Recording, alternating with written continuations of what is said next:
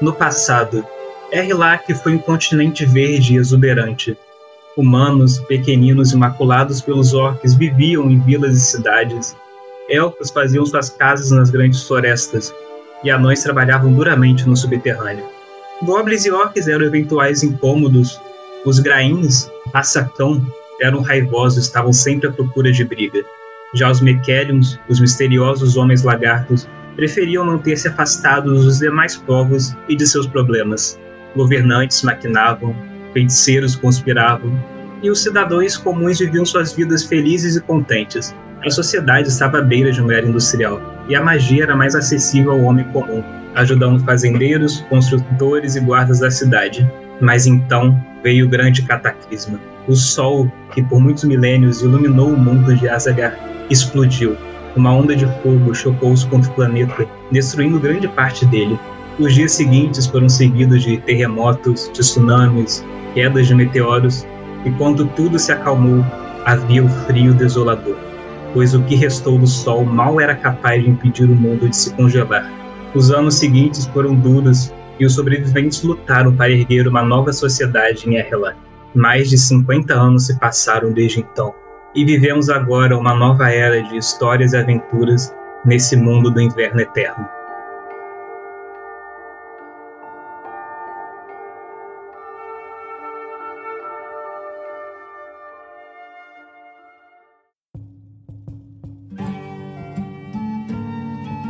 Nesse momento, um grupo de cinco aventureiros caminha pela vastidão gélida, em meio a uma fraca nevasca. Todos eles vestem trajes anti-frio, que é uma espécie de armadura colchoada com um capacete blindado de vidro, alimentada por um cristal solar que mantém o usuário aquecido e garante sua sobrevivência nesse clima normal. Eles contam com lanternas feitas à base de um cristal luminescente encaixado no ombro do traje ou em seus bastões de exploração, e com elas iluminam a penumbra em meio à neve, consequência da fraca iluminação alaranjada do sol. Agora, por favor, se apresentem. Bom, então meu personagem de hoje é Averon Sangueville. Ele é um caçador de monstros, mas muito mais notório pela sua fama de caçar confusão quando está em seu tempo livre. Ele foi treinado pelos melhores, ou assim ele gosta de acreditar, e ele vem se juntar a esse grupo para que ele possa se tornar um dos melhores também. E, com sorte, que ele morra antes de ter que ter um discípulo, porque esse negócio de ensinar outras pessoas a caçar monstros deve ser um inferno. Se ele tiver um aluno que seja tão chato quanto ele, ele preferia estar morto mesmo. Ele tem um cabelo branco, que é um pouco comprido, geralmente preso dentro do traje antifrio. Ele tem uma espada nas costas e uma balestra, presas por um cinto de multiuso ferramenta. E ele tem vários apetrechos em volta dessa armadura antifrio que ele espera que vão salvar a vida dele, pelo menos nessa primeira aventura. Pô, ele falou do, de ter um aprendiz irritante e tal, essas coisas assim. Pô, até, até me identifiquei. O personagem é o Nikon. Ele é uma criança que virou órfã, né? Perdeu os pais e tal, e com, com isso ele virou uma criança de rua. E para sobreviver ele acabou sendo tendo que ir pro mundo do crime. Então ele aprendeu a roubar, roubar fruta, roubar dinheiro, roubar tudo que, que desce, né? Ele tem por de uns 13, 14 anos. E ele é extremamente pentelho. É uma criança muito pentelha, é uma criança que vai encher o saco pra caramba. Vai ficar implicando, botando apelido em todo mundo, não respeita os mais velhos entendeu? Mas ele respeita. A pessoa que ele brinca mais é a pessoa que ele respeita mais, entendeu? É a pessoa que ele tem mais carinho. Então é isso, ele é um assassino, né? Ele acabou entrando no bando, né, do, desse grupo, porque ele tentou, eu tentei, né, no caso, roubar o grupo. Só que eu mandei muito bem roubando, mas mesmo assim eles conseguiram me pegar. E aí eles falaram, pô, esse moleque aí é bom. Pô, ele pode ser útil pra gente de alguma forma. Pode ficar aqui. Então eu acabei ficando lá. Foi meio, ou fica aqui ou mato você, moleque. Então eu preferi ficar. Bom, eu sou o né? Eu sou meio orc, meio humano. Minha família, meu pai era orc e minha mãe era humana. E a gente vivia numa cidadezinha que era de humanos, né? Minha mãe era exploradora. E aí um dia ela encontrou o orc lá, que era o meu pai, se apaixonaram e ficaram juntos um tempão e me tiveram. Eu sempre sofria bullying, né? Das crianças que eram todas humanas e eu era o diferente. Então eu tive que aprender a me defender, seja fisicamente ou na arrogância mesmo. E nisso de me defender fisicamente, meu pai sempre me ensinou a caçar usando arco e flecha e a minha mãe me ensinava a explorar, que era a paixão dela mesmo. E numa bela noite assim, que a gente estava curtindo um jantar em família, a gente que já era um pouco segregado da cidade, numa noite assim de ódio deles, eles invadiram a nossa casa, mataram o meu pai e sequestraram a minha mãe. E aí desde então, usando o, o que meu pai me ensinou e o que a minha mãe me ensinou, eu tenho andado por aí procurando por ela. E numa dessas horas eu esbarrei com esse grupo e a gente acabou se juntando por ter objetivos em comum.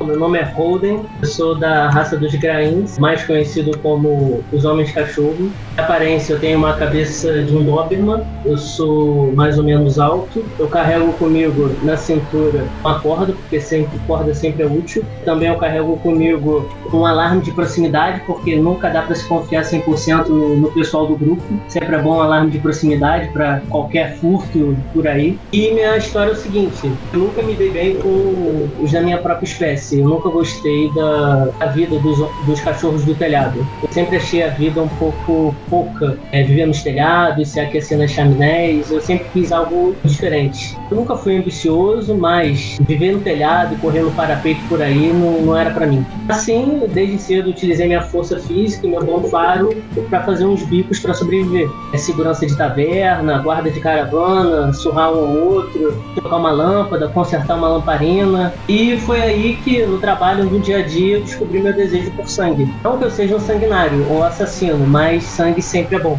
Nessas minhas aventuras, eu conheci meus amigos e eles me tornaram a minha, a minha nova família. Meu nome é Bruenor Cabeça Chata, eu sou um anão. Basicamente, a minha história, quando esse continente, esse mundo era próspero, a minha família fazia muito dinheiro vendendo armas e itens mágicos para os povos da superfície. É difícil anões fazerem armas e tal para outras raças, então a gente fazia muito dinheiro. E aí quando aconteceu essa calamidade do lado de fora, o povo de cima ficou numa situação ruim, pararam de comprar coisa da gente e aí o meu clã meio que perdeu todo aquele dinheiro que a gente tinha. E aí desde então eu vago pelo mundo caçando tesouros porque já que o, o, os povos da superfície estão meio bagunçados, é um bom momento para a gente encontrar tesouros de valor como forma de levar dinheiro pro meu povo. Então eu vago por aí caçando tesouro e, e etc para tentar reviver os tempos de ouro do meu clã.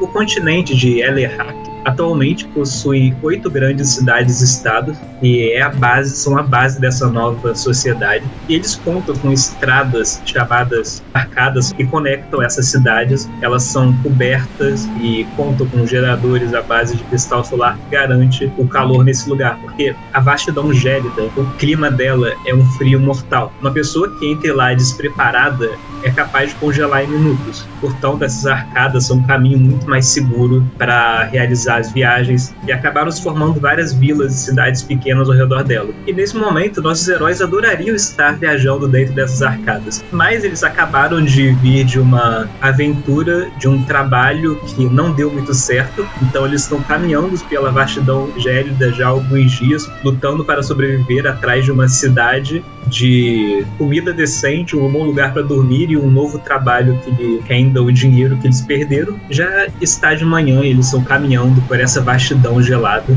Aos poucos a nevasca vai diminuindo até que vocês conseguem avistar a silhueta de uma cidade ao longe. Vocês já mais animados apertam os passos e em questão de uma hora, perto do meio-dia, vocês se aproximam de uma pequena cidade. Vocês chegam nos portões tem um, alguns guardas protegendo os portões, mas eles liberam a passagem para vocês.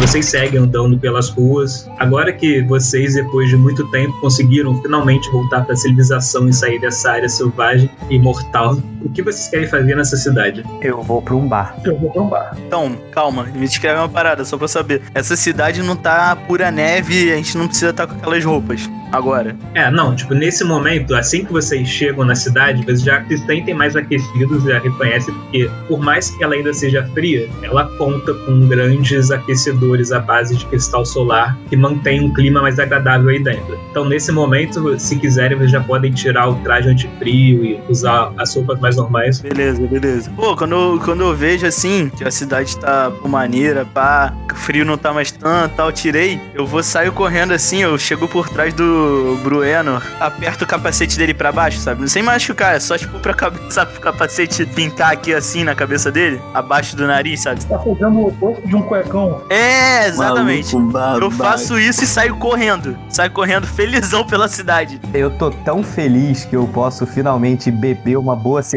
de novo que eu não tô nem aí. Eu, eu, tipo, eu só ajeito o capacete e vou, vou caminhando em direção ao bar. Vocês vão caminhando então pela cidade, atrás de um- do primeiro bar que aparecer, e conforme vocês andam, vocês já começam a perceber uma coisa estranha. As ruas, elas estão completamente vazias. E mesmo em cidades pequenas como essa, seria comum encontrar multidões andando pelas ruas. Cara, quando eu percebo isso, eu viro pra pessoa quem que tá do meu lado ou atrás. Eu, eu provavelmente, eu tô indo, eu tô indo pro bar também contigo. Eu pergunto que horas são. Porra, sei lá, olha pro céu.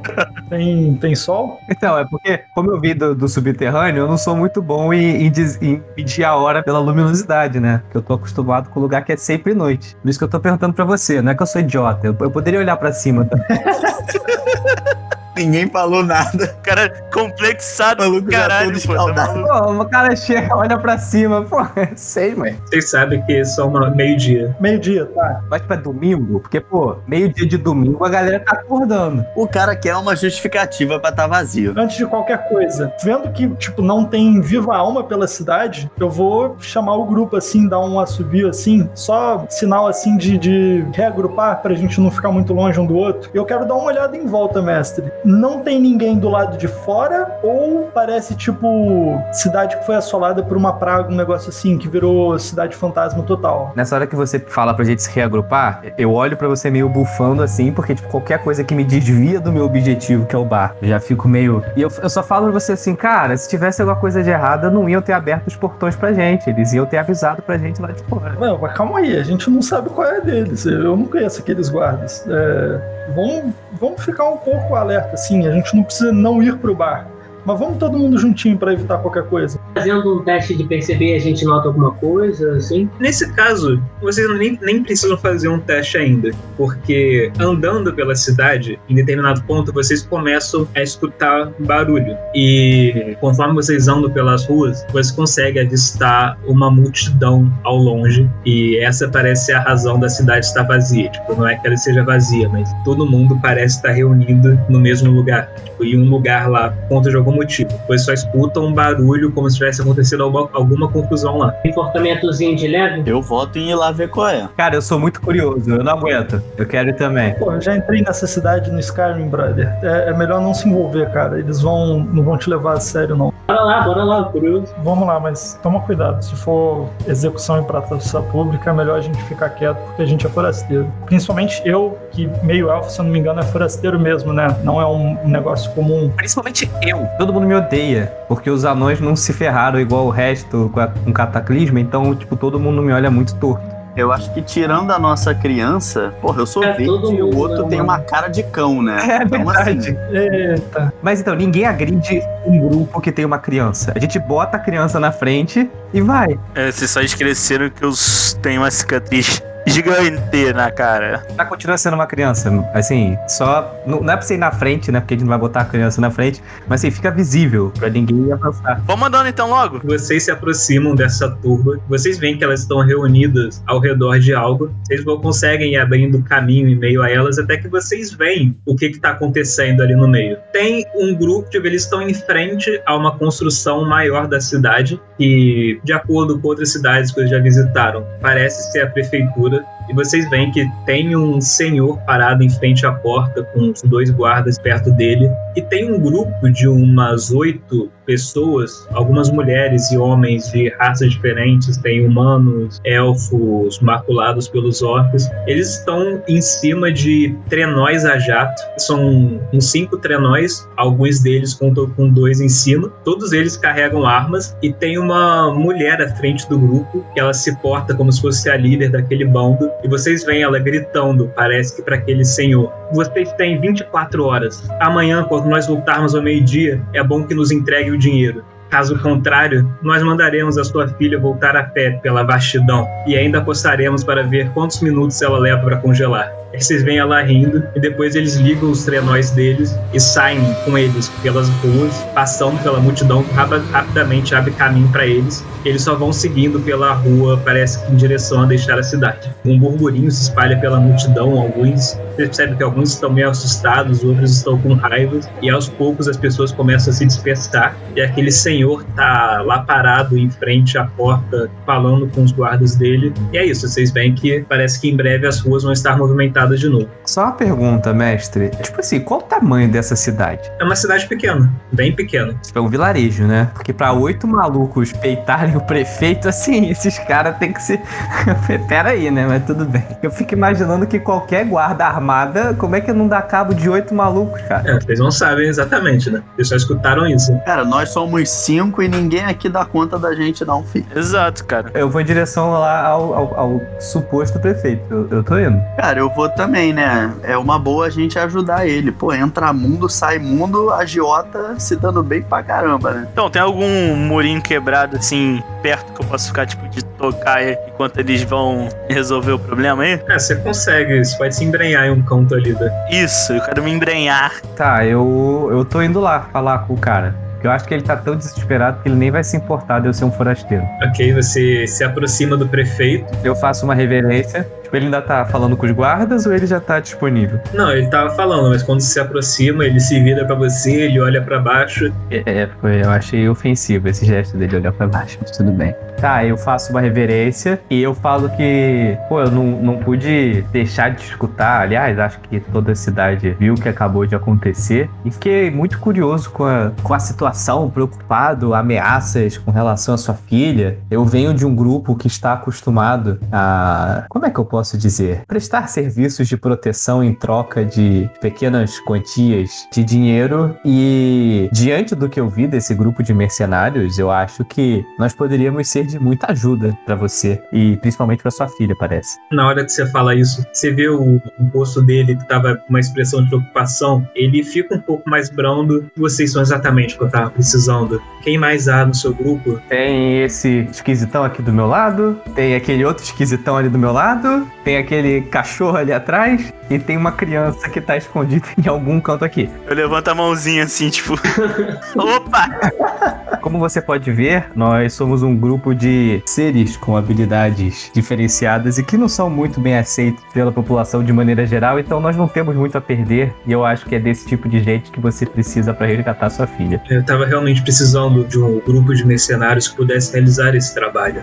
Bem, veja bem, minha filha, ela foi sequestrada por esses bandidos. Eles estão exigindo um resgate para trazê-la de volta em segurança, mas ah, nós somos uma cidade pequena, estamos passando por problemas financeiros, não tem como arcar com essas exigências desses bandidos. Quanto que eles estão pedindo? Ah, eles estão pedindo 50 mil peças de ouro, isso quebraria completamente a cidade. Traduz e 100 reais. Não, em reais não. É, Eu preciso ter uma noção, porque pra eu não faço ideia do que Olha, temática financeira nunca foi meu forte, então me ajudem aí. É, de- é muito dinheiro, basicamente. Cara, literalmente eu não tenho a menor ideia porque eu sou analfabeto. Isso, isso não. Eu não consigo saber essas paradas, tá ligado? Então, foi mal aí. É, eu, eu realmente eu não entendo da assim, os povos da superfície me pagavam. Mas assim, eu tenho zero conhecimento da economia de vocês. Eu só sabia o que eu precisava que vocês me pagassem. Então, assim, eu realmente preciso que o amigo Miguel me traduza. Eu não tenho muita desculpa, não. Eu sempre que vou comprar uma parada, eu boto um monte de moedinha na mesa, o cara pega o que tem que pegar e eu vou embora. Meu Deus, por que, que essas pessoas estão cuidando da negociação? Eu, eu vou empurrar eles um pouco para trás e vou, vou dar um passo à frente. Meu caro prefeito, eu entendo um pouco de moeda. Eu imagino que não tem a menor condição de você pagar 25 moedas de ouro, ou 25 mil moedas de ouro. Você nem sabe se eles vão realmente libertar a sua filha, nem nada, coisa assim. Vamos fazer o seguinte: você paga só 15 mil pra gente, pro grupo, pra conseguir dividir certinho, 3 mil pra cada, e a gente acaba com eles. Você nunca mais vai ter problema com essa galera. E a gente traz a sua filha de volta.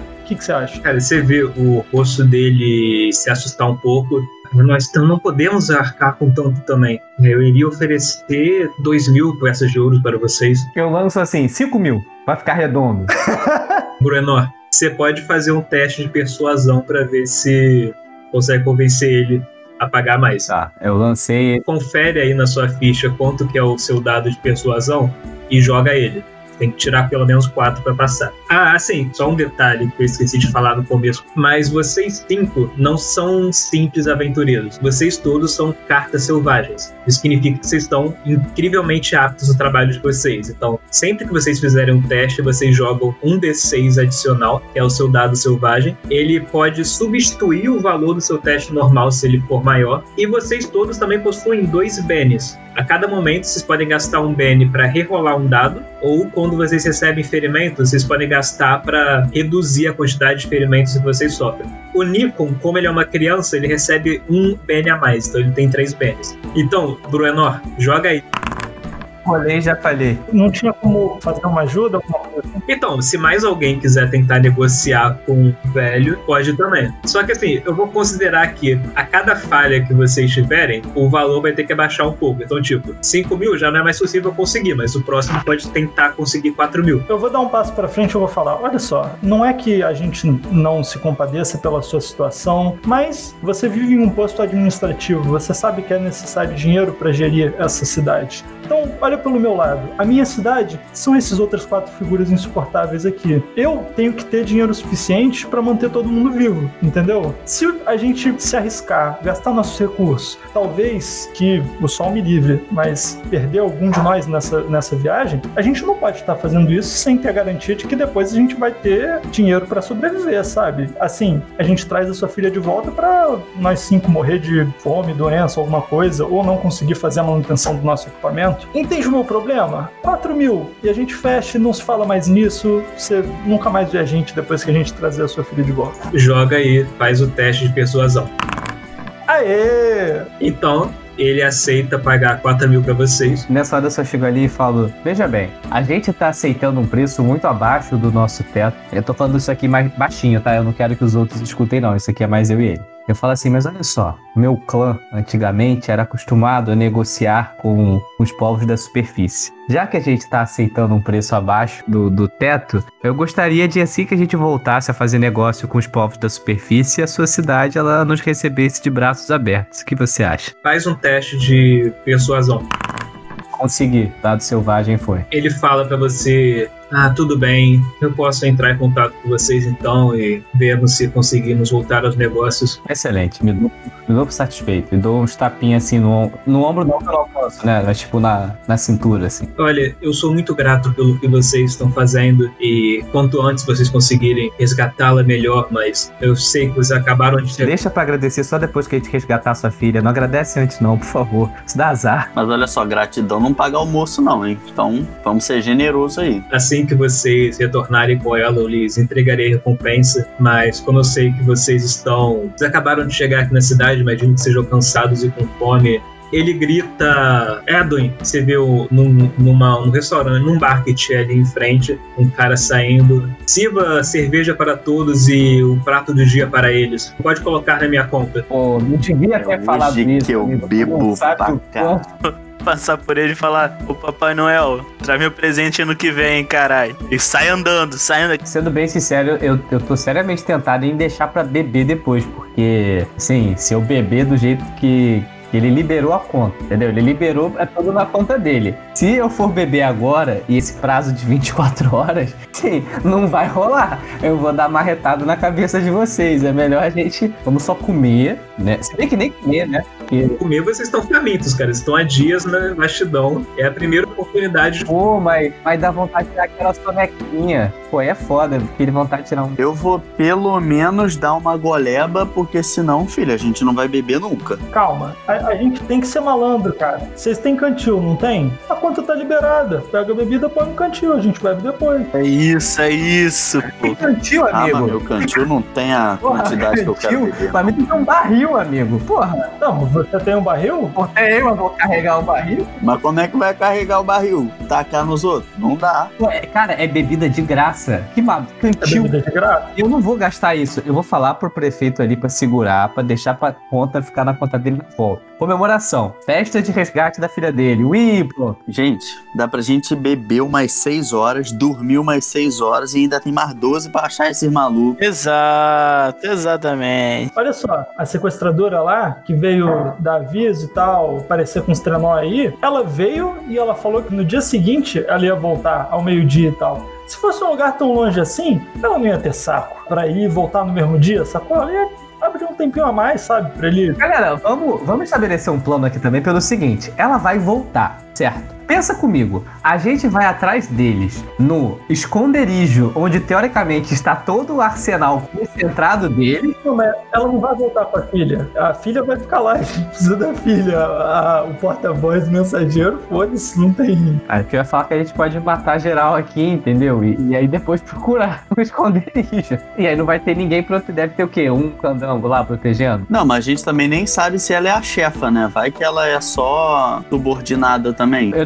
tô indo atrás do prefeito. Porque, assim, pra mercenários que estão aí há muito tempo juntos, a gente cometeu um erro absurdo, né? Porque a gente não pediu informação nenhuma, né? Eu me toquei disso e atrás dele. O prefeito não subiu num tapete voador e foi embora. Calma aí. É, A gente pode falar com ele ainda, porra. exatamente. Eu fui atrás dele pra, pra perguntar umas paradinhas. Você alcança o prefeito. Enquanto isso, eu vou comer lá. Já que, É, já eu vou tá bebendo. É, exatamente. Eu ia perguntar. O Roden tá comigo, espero, né? Não, tô contigo, tô contigo. Ele é um cachorro, né? Ele tá lá. Então, enquanto Bruenor e Roden vão atrás do prefeito, o resto do grupo vai pro restaurante. Eles se sentam numa mesa lá enquanto o garçom serve cerveja a eles e diz que logo chegará com a comida. Enquanto isso, Bruenor e o Roden foram atrás do prefeito. E o que, que vocês querem perguntar pra ele? Paulo, não, eu precisava perguntar umas coisas pra você específicas aí. Primeiro, essa parada de, pô, bebida liberada e tal, eu posso deixar pra gastar isso só na volta da missão, né? Tudo bem, tudo bem, não, não será um problema. A segunda coisa que eu queria saber é, você não deu muita informação pra gente, né? Você falou, ah, vamos lá, vocês salvarem a minha filha, mas assim, peraí, quem é esse grupo de, de, de atacantes? Vocês já viram eles antes? Eles são terroristas? Eles são ladrões aleatórios? Eles já apareceram aqui antes? Por que, que a guarda de vocês não deu conta? Porque assim, por mais que a cidade seja pequena, porra, não é possível que a sua proteção inteira seja feita por, sei lá, quatro guardas, jura? Quatro guardas pra tomarem conta da prefeitura? Cara, ele responde a você: é um grupo de bandidos que tem atacado as pessoas na estrada aqui perto.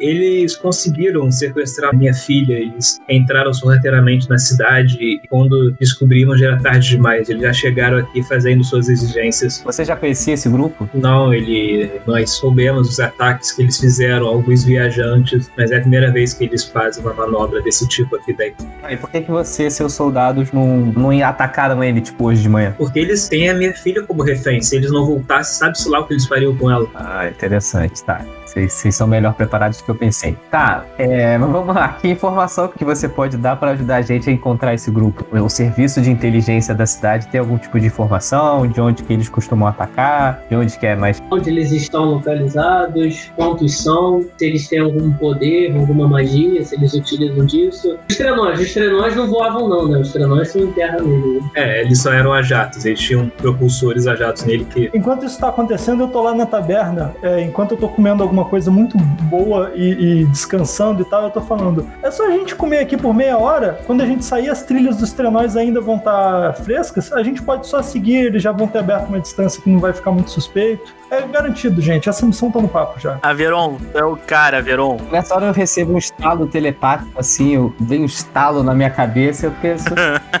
Talvez eu saiba como encontrar Mas assim, se você quiser dar uma, uma informação pra gente, seu prefeito, você pode dar também, porque uma coisa não anula outra. O prefeito continua falando pra você: olha, pela frequência dos ataques, nós sabemos que a esconderijo deles não deve ser muito distante. É claro que com os trenóis eles conseguem fazer um avanço bem rápido. Então, com certeza deve ser a mais de uma hora de viagem daqui, mas. Assim, eu já, eu já virei as costas e já dei aquele tapinha na cintura dele de novo. O que é isso? É porque eu não, eu não alcanço, né? tipo, ah, tapinha no ombro pra mim é tapinha na Que intimidade é essa, cara? Que intimidade é essa, cara? Pô, É, pessoas não dão tapinha no ombro, assim, de tipo, tá bom, vai ficar tudo bem. Só que eu não alcanço o ombro dele. Não alcanço o ombro, então é tipo na cintura. Cara, eu super entendo, mas ninguém entende isso, né? As pessoas acham que você tá sendo safado só. Mas é por isso que todo mundo me olha torto, porque ninguém entende o que eu faço. Bruenor e Roden retornam até o bar bem na hora em que o garçom traz o prato do dia para você para a mesa, ele coloca aquela grande bandeja de prata com a, aquela tampa em cima, fala: sirvam-se, espero que gostem. E ele se afasta. Eu como e assim, eu como com a mão. Pô, Não, não, eu quero saber o que, que é primeiro. eu como. O que que é? É, peraí, né, porra? O que, que é isso aí? Abrir. O que, que é? Vocês abrem e, cara, e vocês veem um prato que parece realmente ser da melhor qualidade, cara. Tipo, vocês percebem que é carne de primeira. Vocês veem ali um conjunto muito saboroso e apetitoso de baratas, grilos, cupins, algumas larvas. Ah, velho, que sacanagem. E dá pra ver que, esse, que essa comida veio da melhor fazenda de insetos da região. Ih, eu caio dentro. Eu também, eu tô acostumado. é eu- Puta que pariu, velho. Você tá brincando com a minha cara. Mano, Cadê meu bife? Meu camarão óleo e óleo. Não, eu bati a cara ali dentro, já peguei duas minhocas e cinco besouros, pô. eu vou pondo pra dentro essa pá de bosta que a gente tá comendo, eu vou guardar um pouco pra viagem também. Eu vou juntar daqui as, as rações de viagem que a gente vai precisar. Eu imagino que se inseto é o que a gente tá comendo, eles não vão estragar até amanhã, né? Você tá guardando um pouco pro inimigo, né? Entendi. Eu vou à base de cerveja mesmo, filho. Eu ainda pego uma, pô, uma larva assim, a mais gordinha que tiver, e fico pro Roden aqui. Vamos, cachorro bonzinho. Vamos, cachorro bonzinho. Cachorro bonzinho. Aí eu taco pra ele. Você come, Roden? Não, eu te olho com cara de desdém. Bom, eu, eu comi, terminei de comer e eu já tô meio que, tipo, levantando. Mas nesse universo é isso que a gente come? Então, vocês sabem que não é fácil criar animais nesses climas aí. Então, as fazendas que criam animais e carne são bem raras. A maior parte são dos territórios dos anões. E só os nobres, só as pessoas muito ricas mesmo, que têm o privilégio de comer carne todo dia. O mais comum é as pessoas comuns se alimentarem de insetos que vêm das fazendas de insetos. E sendo essa uma cidade pequena, faz sentido que o prato do dia seja realmente um punhado de insetos. Eu fico com medo de imaginar o prato, tipo, que não é o melhor prato. né? E agora que vocês já estão alimentados e descansados, vocês se sentem bem para dar início ao seu novo trabalho.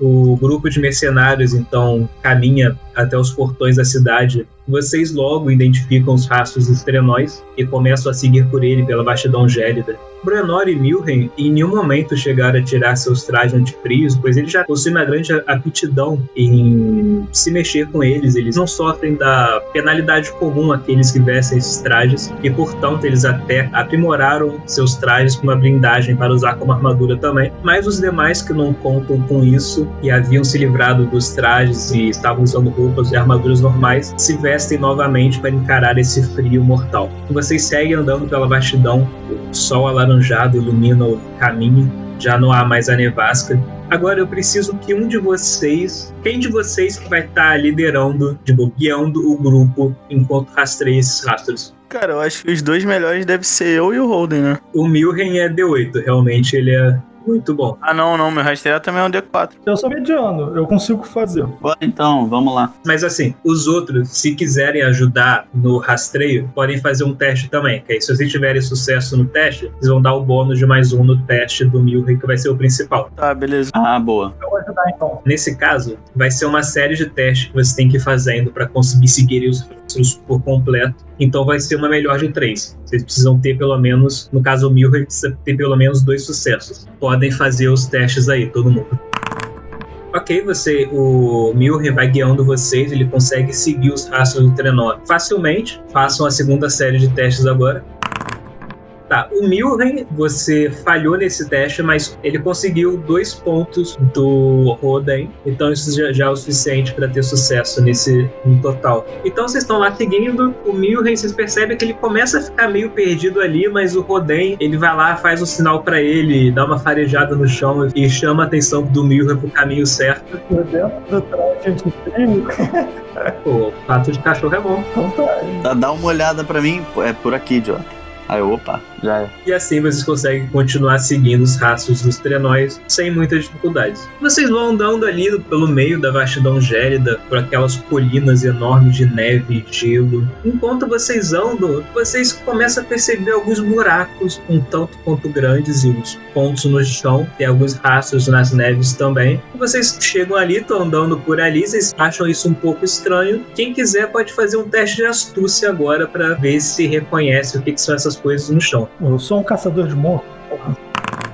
Recebendo. Caralho, dois uns! Tá, isso é uma falha crítica, cara. Eu consegui. Eu tirei primeiro foi quatro. Então. Eu acho que a gente tem que olhar lá dentro pra ver o que é, hein? Bruno, Ah. você quando olha esses buracos, esses rastros ali na neve, cara, você tem certeza do que, que é aquilo. E isso te assusta um pouco. Pois esses buracos parecem ser túneis cavados por vermes de gelo, que são algumas criaturas que vivem nessa vastidão, que são realmente, literalmente vermes, só que vermes bem grandes, que costumam se alimentar de viajantes desavisados que atraem eles. Como eles vivem embaixo da neve, eles são atraídos por vibrações feitas pelos passos das pessoas. Bom, tá. E você se assusta ainda mais quando você vê que o Averon, que tava ali na dúvida do que podia ser esses túneis, coloca a cara dentro de um desses túneis e começa a rastejar pra dentro dele como se tentasse descobrir o que que tá lá dentro. Alô? Tem alguém aqui? Aí é foda. Não, cara, na mesma hora, eu tô perto do, do Averon, assim, como é que tá a nossa disposição? Porque assim, você pode correr até o Averon. Cara, eu não vou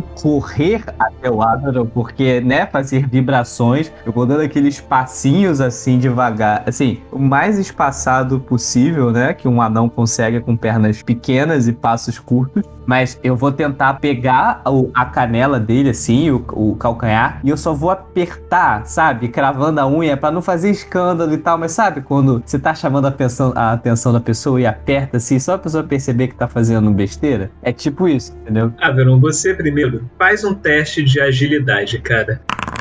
Boa. Nossa, você conseguiu uma ampliação ainda. Então, como você conseguiu o valor com uma ampliação, que foram quatro acima do que você precisava, eu não vou, eu não vou exigir o teste do Brenor agora. O Brenor, você alcança o Averon, você segura ele pela canela e tal, ele se vira pra você meio assustado na hora. Só que ele entende o seu sinal, então os dois saem calmamente do buraco. E vocês esperam um pouco e não há nenhuma movimentação na neve nem nada. Parece que vocês estão de boa ali, não chamaram atenção. Eu só olho pro, pro Averon e falo: Cara, tu começou isso ontem, pô. Não é possível, cara. Qual irmão? Vamos, vamos manter o tom meio baixo. Eu falei pra ninguém beber, eu falei pra vocês não beberem, eu falei, eu falei. Qual é? Você tá falando alto demais perto dos vermes do gelo, tá? Então pode ficar tranquilo. Eles sentem vibração, eles não sentem nosso papo, não. E você acha que o som é o quê, brother? Ah, mas não tá. Você não tá preparado pra essa conversa ainda. Turva de grosseria.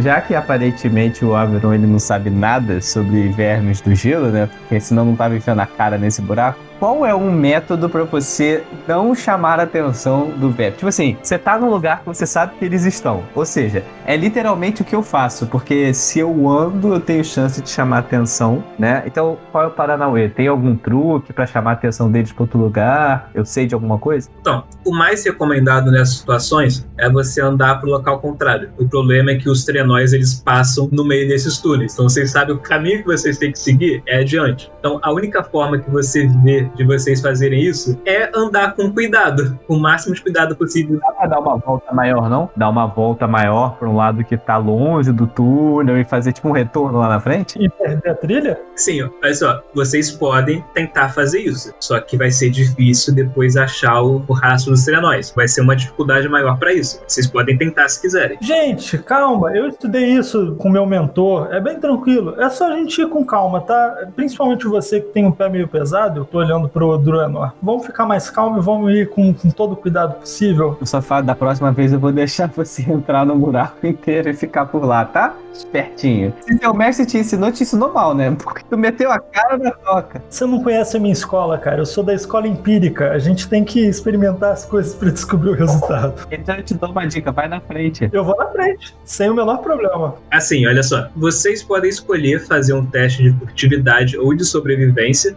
o que for mais alto. E vocês vão fazer dois testes. Vocês têm que ter sucesso em pelo menos um deles. Se algum de vocês tiver duas falhas, vai dar ruim. Ah, tem nada que eu possa jogar lá longe, não, pra chamar a atenção dos vermes? Tipo, o negócio que vai quicando. E a gente vê o verme pulando e comendo, sei lá, pedra. Vamos tentar não ver o verme, brother. Você tentou muito ver o verme. Queria falar nada, não. Não, mas eu já desisti da ideia. Podem jogar, podem fazer os testes aí.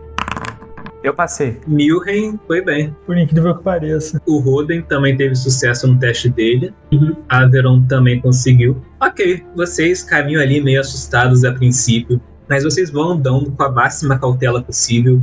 pisando devagar na neve. Vocês levam um bom tempo atravessando esse aquele campo por conta disso, mas depois de vários minutos vocês percebem que deixaram todos os túneis e rastros de vermes para trás e vocês voltam a avançar na velocidade normal, seguindo esses rastros dos teranóis. Passam-se algumas horas enquanto vocês vão andando ali pela neve. Vocês veem que uma fraca nevasca começa a cair de novo, dificultando um pouco a observação, mas como ainda é dia, isso não causa muitos problemas. Se vocês quiserem, vocês podem ligar as, as lanternas para ter uma visibilidade melhor. Eu enxergo um. Eu vou meter meu óculos de visão noturna. Eita, é o ciclope. Pô, eu ligo a luzinha do meu cajado, então. Cajado não, bastão.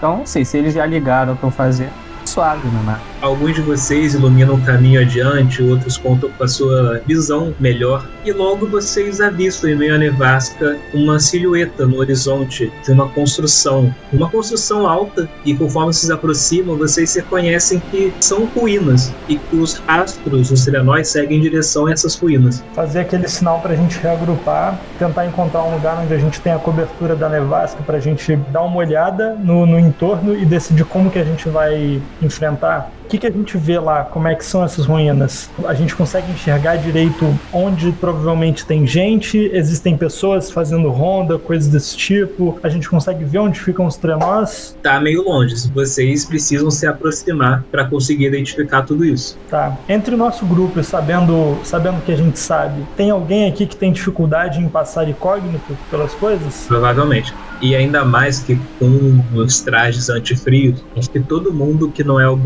E o Wilhelm vai ter dificuldade em ser furtivo. Tem nada de furtividade. Não, como assim, Bruenor? Bruenor é terrível em furtividade. Não, mas eu, eu sou acostumado com a roupa, então eu não tenho dificuldade de andar. Né? Você também, Bruenor, isso quis dizer, vocês não têm essa penalidade que o, o traje antifrio é um traje bem pesado. Então todo mundo que usa ele tem uma dificuldade em qualquer ação física. Tem uma nevasca, se a gente tiver longe dos caras, não tem problema a gente estar de traje de frio.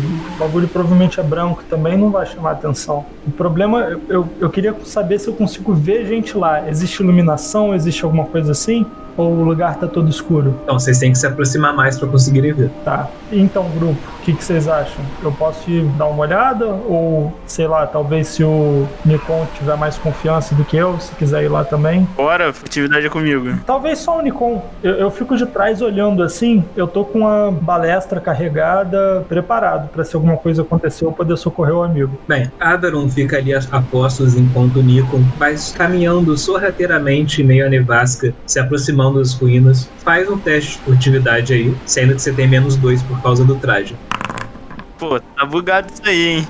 Beleza, hein? Então, Nikon, você tá andando ali pela neve, você acha que você tá, pô, super de boa, suas habilidades ali de ladrões estão funcionando perfeitamente, mas o, o Averon, que tá lá, tá atento ali a postas, pra você é claro que o Nico não tá acostumado a andar com esses trajes, pois ele parece um, um bêbado tentando ser furtivo. Ele tá dando todo desembolsado ali, chamando muita atenção enquanto anda, mas se você tentar avisar o Nico, vai, ele pode chamar ainda mais atenção, né? Então você tem que rezar para que ninguém esteja olhando para fora nesse momento. Depois do que eu passei ali atrás, eu não vou julgar alguém por falta de, de proeza, não. Eu, eu tô com a balestra carregada, se alguém ver meu amigo, eu vou atirar em quem viu, mas caso contrário, eu vou ficar de boa e torcer pros deuses. Nikon, conforme você se aproxima, você vê as ruínas grandes feitas de pedra. Você vê que tem alguma. Ela parece ter uns dois andares, pelo menos. Tem algumas janelas lá em cima, de onde sai luz. Em frente a ela, há uma porta de madeira. Tem uma tranca reforçada. Ela não condiz com o estado daquelas ruínas. Parece que ela foi colocada ali depois. E em frente às ruínas, num pátio ali em frente, você vê cinco trenóis a jato parados ali. É, eu penso na minha cabeça por alguns segundos. Eba, conseguimos condução. Porém, eu penso, ferrou. Eu tô andando igual um imbecil aqui e tem gente aqui é perto. Então eu paro um pouquinho, espero o meu amigo Averon chegar um pouquinho mais perto. Você faz sinal pra gente se aproximar então? Isso, faça um pouco. É, vem galera. Beleza. Todo mundo vai atrás do Nikon. Uhum. Vamos. O resto do grupo caminha ali. Vocês querem tentar ir furtivos também ou vão de qualquer jeito atrás do Nikon? Ah, não, vendo o que ele fez, eu tô, eu- assim, não tô gritando nem nada, mas eu tô indo rapidinho pra ver se aproveita. Eu tô tranquilo também. Tudo bem. Vocês caminham ali Logo vocês se aproximam de Nico e veem a mesma coisa que ele: o templo de dois andares, a luz vindo das janelas, as portas de madeiras reforçadas. E o que, que vocês vão fazer? São três tren- trenós? Cinco.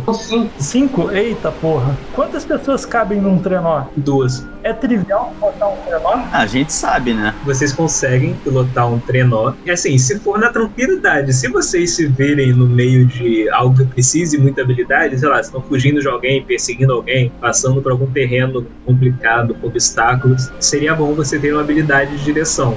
Teoricamente, vocês conseguem voltar para a cidade nesses trenós de boa. Tá, olha só, eu vou olhar pro resto do grupo e vou chamar todo mundo pra perto e vou falar. Seguinte, cabem duas pessoas em cada trenó. A gente precisa de três trenós então, contando nós cinco e a filha do prefeito. A gente não precisa desses cinco. E eu acho que os caras dirigem melhor que a gente, ou pilotam pelo menos. Não faz parte do meu treinamento tirar carteira pra esse tipo de coisa. Vamos sabotar os dois trenós mais próximos deles, pra quando a gente vir, se a gente estiver vindo correndo, a gente pega os três mais distantes e deixa os dois mais próximos pra eles. E aí eles, se eles quiserem pegar, eles não vão conseguir sair. O que, vocês acham? Eu gostei da ideia. Alguém tem alguma ideia de como sabotar essa merda? Porque eu, eu tô dando ideia aqui, mas sei lá, né? Se deixar pra mim, eu vou dar uma bica em cada um e dá pro resolvido. Tô pensando aqui se eu, se eu tenho algum tipo de capacidade, mas. Como é, como é que são os trenós, mestre? A gente consegue ver as partes que. as componentes que compõem a peça? Eles têm aqueles pernas de metal que, como se fossem lâminas, onde a estrutura de madeira e metal está encaixada em cima. Tem um banco, dá para dois sentarem, um consegue o volante para mexer na direção dele.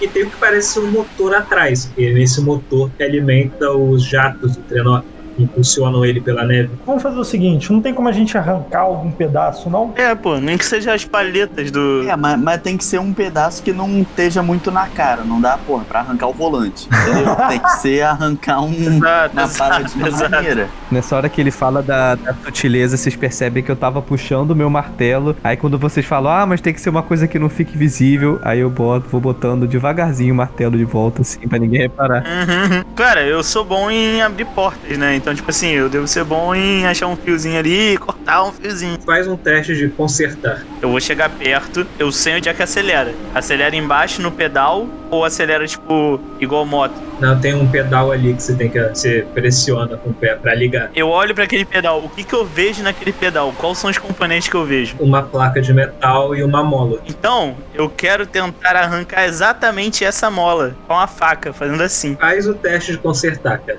Não, eu vendo, eu vendo assim, eu acho que é, uma- é muito arriscado. Cara, é possível. Vai depender das suas habilidades. Mestre, eu fiz o teste lá. Você fez o teste? O Oden passou na frente de todo mundo e foi sabotar a parada. A gente tava discutindo e o Oden meteu o nariz ali, entendeu? Tá bem. Enquanto vocês estavam ali, junto do Nikon, mexendo em um dos trenóis, o Nikon tá com a faca ali, perguntando, conferindo com vocês se, se, se achava uma boa arrancar essa mola. Vocês só escutam um ganido, e quando vocês veem, tá ali o Roden em um dos trenóis, balançando a mão, falando que acabou de dar um jeito para que aquele trenó ali não funcione mais. Eu falo, au au, vem cá, é o cara, vem cá, au au. Faz nesse aqui também, que eu quero, quero ver, quero aprender. Faz aqui que eu quero ver. Aí eu falo, antes de ser guarda de taberna, eu consertava motos na, na oficina.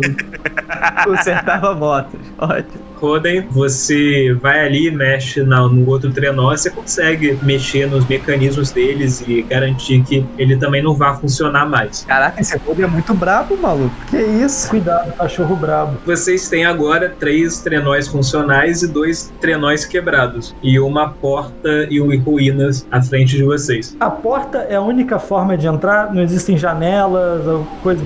Tem janelas no segundo andar de onde está a luz. Eu vou escalar então, eu vou escalar. Qualquer coisa vocês me pegam aí embaixo, galera, vamos lá. Eu vou escalar junto também. Aí é menos dois por causa da armadura, tem menos dois, né? Não, não, Nikon, você não, porque a sua armadura, seu traje conta com botas e luva de escalar. O meu conta com botas. Luva eu não uso, não. Então, no caso, Averon, considera que pra você é só menos uma penalidade. Eu não tenho penalidade, eu posso subir. E eu tenho D6 pra escalar. Eu acho que deveria ser então. Então, tá, Bruenor, Averon e Nikon vão escalar e o Milren e o Roden. Pô, o ideal seria eu escalar, né? Porque eu sou bom de escalar, ainda tenho corda e rapel. E o Milren vai escalar também? Vamos Não, também, bora né? todo mundo, porra. indo, pô. Todo mundo, vamos todo mundo passar pela janela. Façam um teste aí, então.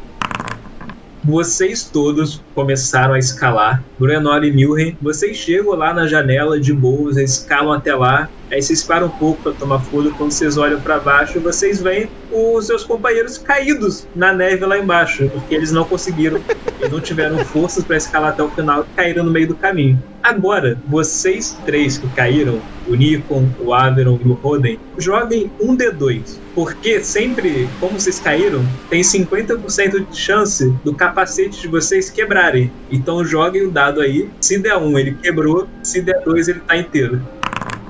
Caraca, geral. Ah, todo mundo se fudeu. Cara, eu só tô lá de cima, olhando, balançando a cabeça desesperado. Cara, os três, Nikon, Averon, Oden, vocês caíram com tudo na neve, cara, mas vocês acabaram pegando um pedaço duro da neve, uma pedra, Trapalhões do caralho. que o vidro do capacete de vocês se quebra. E de repente, aquele calor e aconchego que estava sentindo dentro do traje é tomado pelo frio mortal da vastidão, que ele se frio invade pelo capacete de vocês, acabando com o calor que vocês estavam sentindo de boa lá dentro. Gente, que horror. Vocês se levantam de boa, a queda não foi suficiente para machucar vocês. Só que é, vocês sabem que vocês precisam entrar lá dentro logo.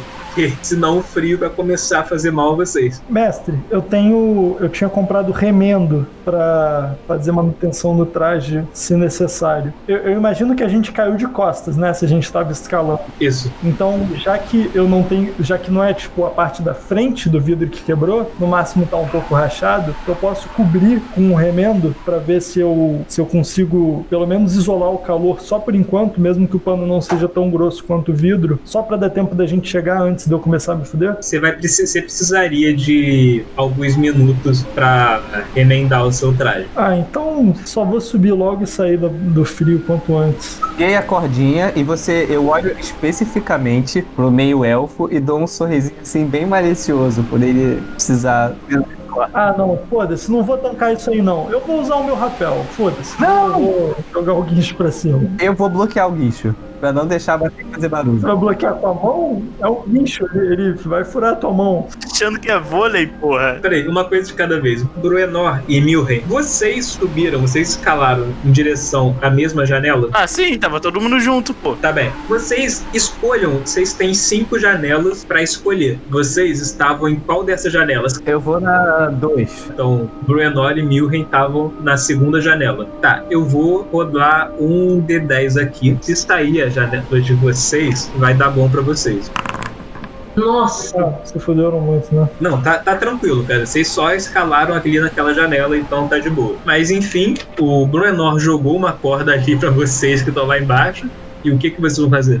subir na corda, né? Tô fazendo força, apoiando pra eles poderem subir. Todo mundo tá subindo pela corda? Vamos, vamos subir pela corda, não vou. Vamos, todo mundo, tô bonitinho. Assim, uma, é, uma, uma, coi uma coisa também importante. Você, Bruenor e Milder. Vocês estão no lado de fora da janela ainda ou vocês entraram dentro do. Não, a gente tá dentro, né? Tá bem? Caralho, dá uma olhada aí, não, não fica. Não puxa a gente pra cima sem ver se tem gente aí, não, gente. Calma. Não, calma o quê? Tu quer que a gente se ferre sozinho, né, teu safado? Já era, cara, pô. Se eu chegar aí e já tiver todo mundo rendido, adianta de quê, pô? Tá, olha só, Bruenor e Milren, vocês olham rapidamente pela janela, vocês veem que é um quarto, tem uma cama, alguns pedaços de pele, um pedaço de pele no chão, um armário, as roupas. Vocês entram ali, jogam a corda, vocês se apoiam ali para puxar eles. Então, Bruenor, Roden e Averon podem fazer um novo teste de escalar, só que dessa vez a dificuldade é 3. Vocês estão no apoio ali para poder escalar. Porra, tirei oito. Pô, tirei dois, ferrou. Se quiser, você ainda tem o com Benny que você pode gastar se você quiser, cara. Pô, vou gastar, mano, que já tá chato isso. É o que. Você gastou um Benny, você só tem dois agora. E você re rerola um dos dados, cara.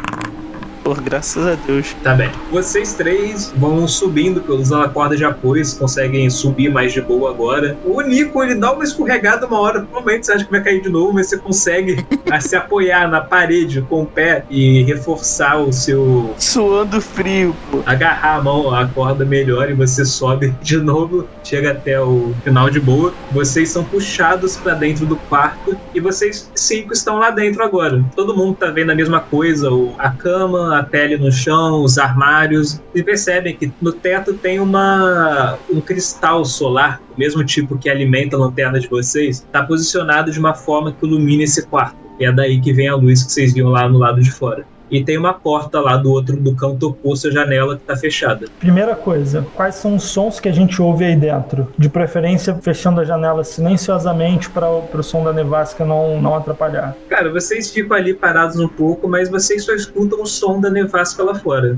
Você não escuta nenhum outro som do lado de fora, não. Não, de dentro. Não, você escuta nenhum som, tipo, vindo de fora desse quarto. Ah, tá. Ok. Eu vou chegar próximo da porta e tentar checar se ela abre, só que com cuidado. Tipo, de madrugada em casa quando você não quer acordar ninguém. Hum, hum. Você vai abrir a porta com cuidado aí.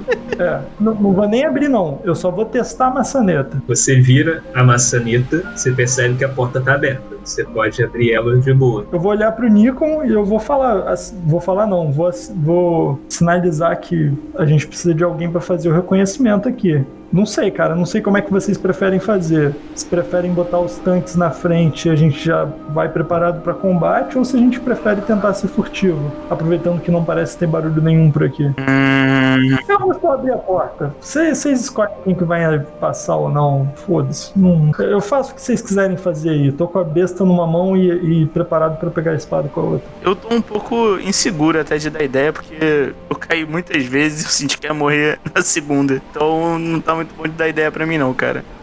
Ah, porra, foda-se, eu vou Eu na frente. tô suave, eu na Vamos real. meter o zaralho e matou todo mundo. Vou abrir essa porta, eu vou tentar. Dá licença, dá licença. Deixa eu tentar abrir com carinho. Eu vou rodar devagarzinho, tá ligado? Ok, você vai. Nikon vai lentamente abrindo a porta e você vê, ilumina um lugar lá no lado de fora. Parece haver um corredor ali. Você vê que no lado oposto tem outra porta e o corredor segue para a direita e para a esquerda. Só que tem umas paredes à esquerda também. Tipo, como se fosse a entrada do corredor, ele fica um pouco menor para a esquerda. O chão ali é tudo feito de pedra esse ambiente, só as portas que são de madeira. E aí, galera? Vamos lá, tamo lá. Já estamos no corredor já. Vamos, só que vamos furtivo. Eu vou com a a minha faca tentar ver. Bota a faquinha pra ver se eu vejo alguém. Cara, assim que vocês saem pelo corredor, vocês veem que o corredor ele é longo, tem cinco portas em cada lado dele, e no caminho, vocês veem, no caminho, no meio do corredor, são três estátuas de gelo, completamente imóveis, segurando armas nas mãos, em poses diferentes, mas como se fossem poses de ação, ou de susto, ou de combate. Puta merda. Eles estão ali, nesses são estátuas de gelo, cara. Ninguém, ninguém põe decoração no meio do corredor. Puta merda. Já, já deu errado isso aqui. Mas, tipo, parece estátuas? Isso que eu não entendi. Como assim parece? São estátuas de gelo. Imagina um gelo, um bloco de gelo que foi esculpido para virar uma, uma estátua. Ah, eu dessa. Eu, pra mim é uma estátua. É isso, gente. É uma estátua. Ninguém põe estátua no meio do corredor, brother. Eles parecem bandidos ou não? Eles vestem roupas, parecem vestir, né? Roupas comuns de couros e peles, só que tá tudo congelado. Eles carregam armas, Nenhum som ainda. ainda nenhum som. Eu vou virar pra todo mundo, vou botar o, fazer o, o- o sinal universal de silêncio e eu vou ir checando as portas uma por uma. A gente conseguiria sair do, do lugar que a gente tá sem passar no campo de visão dessas estátuas? Ou não? É impossível. Depende de pra onde vocês querem ir. Porque, assim, para vocês verem as outras portas, vocês vão ter que passar pelo campo de visão das estátuas. Se vocês quiserem ir pro outro lado do corredor, da esquerda, e descobrir o que, que tem pra lá, não. Vocês, vocês vão estar indo pro lado oposto ao que as estátuas estão. A porta da frente, ela tá trancada? Você quer ir até lá pra conferir? Vou, se precisar, furtivamente. Ok. Pô, eu vou, eu vou na outra então. Calma, gente, uma, uma de cada vez. Dependendo do que a gente encontrar, a gente pode mudar a- de ideia. Eu vou abrir essa porta com cuidado, mestre. Tá bem. Ela tá trancada ou ela tá. Ela tá no mesmo estado que a de onde vocês saíram, parece estar aberta. O que, que tem lá dentro? Você abre a porta, revelando um quarto igual ao do outro lado, cara. Tem uma cama, uns pedaços de uma pele no chão, uns armários, tem roupas aí por ali e uma, um cristal solar em um canto no teto e uma janela no lado oposto. As três estátuas que estão ali, elas estão todas viradas para uma direção. Elas estão. Você falou que elas tinham. Como é que é a expressão delas que você tinha falado? Cara, é como se tivessem um combate. É uma expressão de medo, de agonia, de. Assim, uma tá com uma expressão de medo, de pavor, a outra tá com uma expressão de raiva, uma outra tá assustada todas elas com armas nas mãos. Isso não são, não é ameaça pra gente, são vítimas. Vamos checar a porta ali de baixo, perto de onde a gente estava, a da direita. Tá? Vocês vão até lá. No caso, tá todo mundo junto olhando o quarto. Fica, fica todo mundo de guarda. Deixa que eu olhe o quarto. Cada porta que eu abro, eu tô com, eu tô abrindo com uma mão e com a besta na outra. Boa. Eu vou, eu vou acender minha fogueira portátil no meio do corredor, pra ver se eles descongelam. Caralho. Que isso, mano? Calma aí, porra. Não faz tanto barulho. Já, já, já tô ligando minha fogueira portátil no meio do corredor. Puta que pariu, cão merdeiro. Aproveito e dar, dar uma aquecida no ambiente. Pode, pode abrir todas as portas ao mesmo tempo, então, cara. Se o maluco vai acender a fogueira no meio do corredor. É isso, já fui abrir a outra porta. Aproveitando, já que o Roden ele mencionou isso, no momento que vocês entraram aí, vocês sentiram o ambiente mais quente. Não é tão quente quanto a cidade, mas está bem mais aquecido do que do lado de fora. Então essa ruína ela parece ter um gerador de calor em algum lugar dela. Vocês sabem que aí dentro vocês podem ficar sem o traje antifrio de boa. Então se alguém quiser tirar ele e vestir a armadura normal para não sofrer nenhuma penalidade, essa é a hora. Essa é a hora. Então é isso mesmo. Não tem. É, famoso vou ficar de corinho, entendeu? E botar na mochilinha nas costas, radinho na cintura. Vambora. Dobradinho. Eu vou tirar o grosso do traje, mas eu vou ficar com as partes que me são úteis. Eu vou ficar com um cinto de utilidades onde eu prendo minha besta e minha espada. Eu vou ficar com o, lugar, o troço que atira arpão. Vou ficar só com as partes que, que não são contra o frio. Tá bem, tudo bem. Roden e Nikon se desfazem do traje antifrio, vestindo as armaduras normais dele. Averon fica sem o traje mesmo, só com as partes essenciais. Brenor e Milren não tem esse problema, então eles continuam com o traje antifrio, que é a- também a armadura deles. Enquanto a Veron vai lá para abrir mais uma porta, você ilumina o interior dela, revelando outro quartinho igual. Mesma coisa, cama, pele no chão, armários, esse cristal solar, janela do outro lado, enquanto seus companheiros estão ali de guarda na porta. Ah, eu tô acendendo uma fogueira no meio do, do corredor. E vocês que estão fazendo guarda ali, de repente vocês se assustam ao ver o homem-cachorro do grupo de vocês acendendo uma fogueira portátil no meio do corredor. Só tem gente maluca aqui, né? É isso. Eu vou continuar abrindo as portas fingindo que não é comigo. Vai que os caras descongelam aí. E atacam a gente. Uma ideia boa. Ou bate um papo. Eu gosto muito do Roden e tal, mas tô pensando em jogar ele da janela. Eu começo a ficar agoniado. Você já, já abriu todas as portas, Ave- Averon? Não, ainda falta algum. Você quer abrindo todos? Vamos abrir todos logo. Eu vou, vou, eu, eu saio correndo. Vai um em cada porta então. Um em cada porta. Vamos abrindo. Eu com a faca na mão já. Vocês, concluindo que se barulho fosse um problema, já estariam ferrados mesmo, vocês decidem agilizar as coisas e cada um vai conferir uma porta. Então, vocês abrem, Nikon abre a primeira porta, você tá lá com a cabeça pra dentro do quarto, vem da mesma cena, Averon e Bruenor e Milren, cada um tá colocando a cabeça pra dentro de, dos outros quartos, vendo as mesmas cenas, só que vocês quatro, no momento que vocês, ah, já conferiram esse quarto aqui, tá de boa. No momento que vocês se viram, cada um de vocês dá de cara uma estátua de gelo. Excelente. Caraca, cara. Nikon, Averon, na hora que vocês se viram pro corredor, vocês veem as estátuas de gelo que antes estavam espalhadas pelo corredor. Cada um tá de frente para uma dessas estátuas. Bruenor, você tava olhando uma outra quarto ali de boa. Quando você se vira, você percebe que as estátuas de gelo estão em lugares diferentes. Tem uma de frente para cada um de seus companheiros. Enquanto que você, Roden, nisso que você abre essa porta, você vê um quarto iluminado, a janela aberta ali, um armário, uma pele. Só que você escuta um som estranho, um, um som baixinho, como se fosse um lamúrio, um choro, e você percebe que tem uma figura embaixo da cama. E o som de choro parece estar vindo dela. Mas não é o único choro que ele ouve, não. De, de trás um pouco ele vai ouvir um outro choro enquanto a estátua me bate. Ai, por que ser furtivo? Ai, vamos fazer tudo de qualquer jeito. Não, eu já, eu já tô esperando o mestre falar aí o que. A hora que a estátua vai me bater pra falar o que eu posso fazer, pô. Não, você. Assim, essa é a situação. Vocês quatro estão lá de fora diante dessas estátuas, mas as estátuas não estão fazendo nada. Não estão fazendo nada? Não, elas só estão paradas. Eu saio correndo pelo lado do cachorro, pô. Eu assisti esse episódio de Doctor Who, não pisco o olho. eu, eu vou ficar de frente com a estátua, eu não vou virar de costas pra ela, não, mano. Nikon corre pra junto do Roden E o Roden, você tá ali olhando, qual é a sua reação? O que, que você vai fazer? Num momento de frenesi, eu fico muito agitado. Eu olho pro corredor e falo: Ô pessoal, eu achei! Ah, ele tá de sacanagem, pô. Ele tá de sacanagem, não é possível. Vocês quatro escutam o grito do Roden e a exclamação de alegria dele falando que achou. E logo em seguida, o grito do Roden, vocês começam a escutar um, um similar vindo do final do corredor, da esquerda ou da direita? da direita. Ufa. Todo mundo pra trás do Roden, ele vai ter que lidar com isso aí, cara. É responsabilidade dele. Nesse estado de alegria, eu vou lá ver o que tava debaixo do cobertor. Calma, cara. Não, o, o debaixo da cama tava chorando. O importante é o sibilante ali, que sibilar é um negócio que geralmente gente de bem não faz. A gente consegue ver essa criatura sibilante vendo? Simbilante, defina simbilante. Sibilante é barulho que réptil faz. Cobra. Que pariu, mano. Não, tá, calma. Nesse mundo existem homens lagarto, né? Então talvez eles deem uma sibilada assim. Pessoal, é só chegar dentro do quarto, pular a janela e meter o pé. Que isso, irmão? Calma aí. Pô, verdade, hein? Verdade, é pegar a criança e se tapar. O traje antifrio de geral aqui tá fudido. A gente não consegue voltar do jeito que a gente veio. A gente Em geral, uma vírgula. O de vocês, o meu e o do Orc aqui tá suave na nave, cara. É, tá, mas o do cachorro que tá falando em fugir não tá. Mas é problema dele.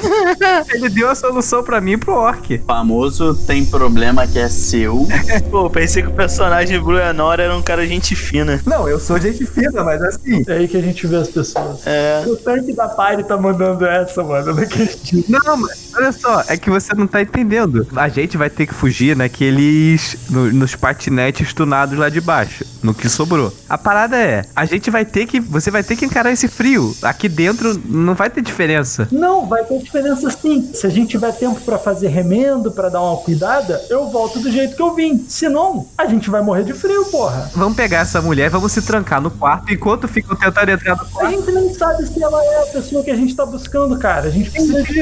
É, Por isso que eu fui lá ver quem tava debaixo do cobertor. Aí você vai fazer o quê? Você vai olhar pra ela assim e perguntar: Ei, você é filha do prefeito? Ela vai olhar pra você e pro réptil e vai falar: Eu sou quem você quiser, mano. Me tira daqui. Mas aí é que tá, você faz a pergunta. Você primeiro pergunta quem é. Você não pode falar, ah, você é fulano. Não, você tem que perguntar quem é você. Você tá exigindo esse nível de sutileza do cara que acendeu uma fogueira no corredor? Exatamente. É verdade, a gente tá. Vocês estão falando isso, mas a fogueira vai nos salvar. Como? Eu olho pra ele na hora e pergunto, como? Como que essa fogueira vai salvar a gente? A gente escolhe se a gente quer morrer queimado ou dilacerado, né? Vocês quatro se reuniram junto do Roden e vocês estão nessa discussão. Vocês escutam o similar aumentar e se aproximar de vocês. Então, do fim do corredor, vocês reparam que havia uma passagem ali, uma, como se fosse uma outra sala que estava completamente escuro. E vocês veem uma silhueta se formar na sombra e uma figura sair de dentro dessa sala. E o som do similar aumenta é uma figura alta, mais alta que vocês. Ela possui contornos femininos,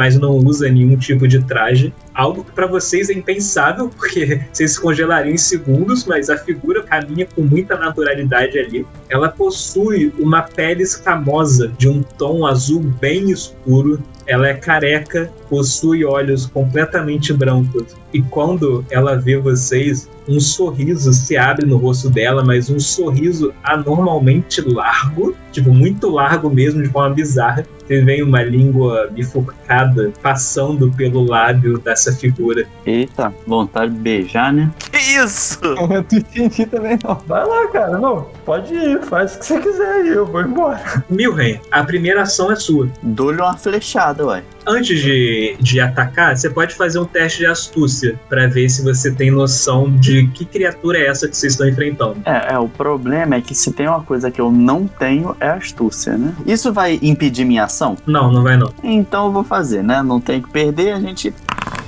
Assim, eu vou dar uma informação básica, com uma ampliação você poderia descobrir mais coisas dela. Bem, Milren, você vendo as estátuas de gelo, vendo essa criatura azul, olhos brancos, você sabe que vocês estão diante de uma górgona azul, uma criatura que vive na vastidão gelada. Normalmente ela habita cavernas e às vezes ruínas também como essa, apesar de que provavelmente ela deve ter chegado recentemente, né, já que esse lugar estava sendo usado usado como base dos bandidos. E você sabe que um dos efeitos que a Górgona causa em seus alvos é transformar eles em estátua de gelo. Se você olha a Górgona nos olhos, você vira uma estátua de gelo. Esse é um risco que você, a cada rodada, no final de cada rodada, você vai ter que fazer um teste de espírito para evitar olhar nos olhos da Górgona e virar uma estátua de gelo também. Se você quiser, agora que o seu turno começou, você tem a opção de jogar o seu turno de olhos fechados. Isso vai te dar uma penalidade de menos 6 em seus ataques e em tudo, mas em compensação você vai ganhar um bônus de mais 6 no seu teste de espírito para evitar ser congelado. Show. Não quero jogar de olho aberto mesmo, tá bom. Então você vai lá, Milren, pode disparar a flecha, faz o teste, faz o ataque aí. Milren, você dispara sua flecha que vai em cheio na Górgona. Agora vê o dano que você causou. São 2d6. 4 no total. É, Nada, né? você dispara com a sua flecha contra a Górgona, só que a flecha ela raspa na pele da Górgona, arrancando um filete de sangue, mas não parece ter sido o suficiente para incomodar muito ela. Você ainda pode se mover se você quiser, Vou dar um passinho pra trás, né? Custa nada. ok? Mas agora, Milren, faz um teste de espírito para ver se você conseguiu manter o seu olhar distante do olhar da Górgona. Qual era a dificuldade desse mesmo? 4. Então, Milren, Hum, hum. Você falhou no teste de espírito. Se você quiser, você pode gastar um dos seus dois bens e rolar o seu dado. Claro que vou gastar. Rola de novo então. Porra! 4. Tudo bem. Milren, você, por mais que fosse tentador demais olhar nos olhos dessa criatura, você consegue, tipo, não olhar completamente, desviar o olhar, focar só na sua flecha e você fica de boa ali. Agora, é a Górgona. Tem dois inimigos que estão meio que na linha de visão dessa Górgona. Então, eu vou jogar um D2 aqui pra ver quem que ela vai atacar. A Górgona, você vê que ela tava parada ali, só sorrindo. De repente ela avança pra cima de você, Ávaro, numa velocidade enorme, levantando a garra e, a- e lançando ela contra você. Vamos ver aqui se ela te acerta. Quanto é o seu aparar, Averon? Eu tenho 8 de aparar. Ok, a Górgona avança com tudo pra acertar você, Averon, mas você consegue desfiar e evitar o ataque dela. E Roden, agora é, a ação é sua. Eu tô pensando. Como acender uma fogueira nele?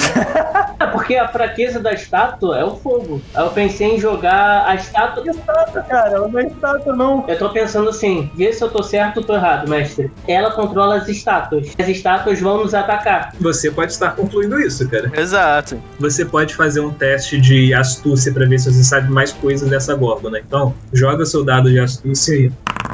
É, Roden, você sabe as mesmas coisas que o Milrey já sabia. Então, assim, você pode concluir realmente que a Górgona controla essas estátuas de gelo. Essa é a sua conclusão, pessoal. Então, eu vou tentar, com meu bastão, dar um golpe na estátua a ponto que ela caia na fogueira. Tá, você vai se mover, se afastar de onde você tá e se mover até a, aquela estátua que tá perto da fogueira. Seria a única que eu poderia jogar? Não, porque as outras são longe da fogueira. Não, vou, então vou tentar jogar essa que tá mais próxima, que tá próxima do menininho verde, Milren, jogar a estátua mais próxima da fogueira. Porque eu penso na minha cabeça que a, a estátua pode se enfraquecer também perto do fogo. Tá bem. Roden, você corre até junto de Milren. Você vê que tem uma estátua de gelo, né, adjacente a ele. E que, inclusive, nesse meio tempo todo, você repara que as estátuas, elas todas estão viradas na direção de vocês. Você vai tentar empurrar ela pra longe do Milren. Então faz um teste de força.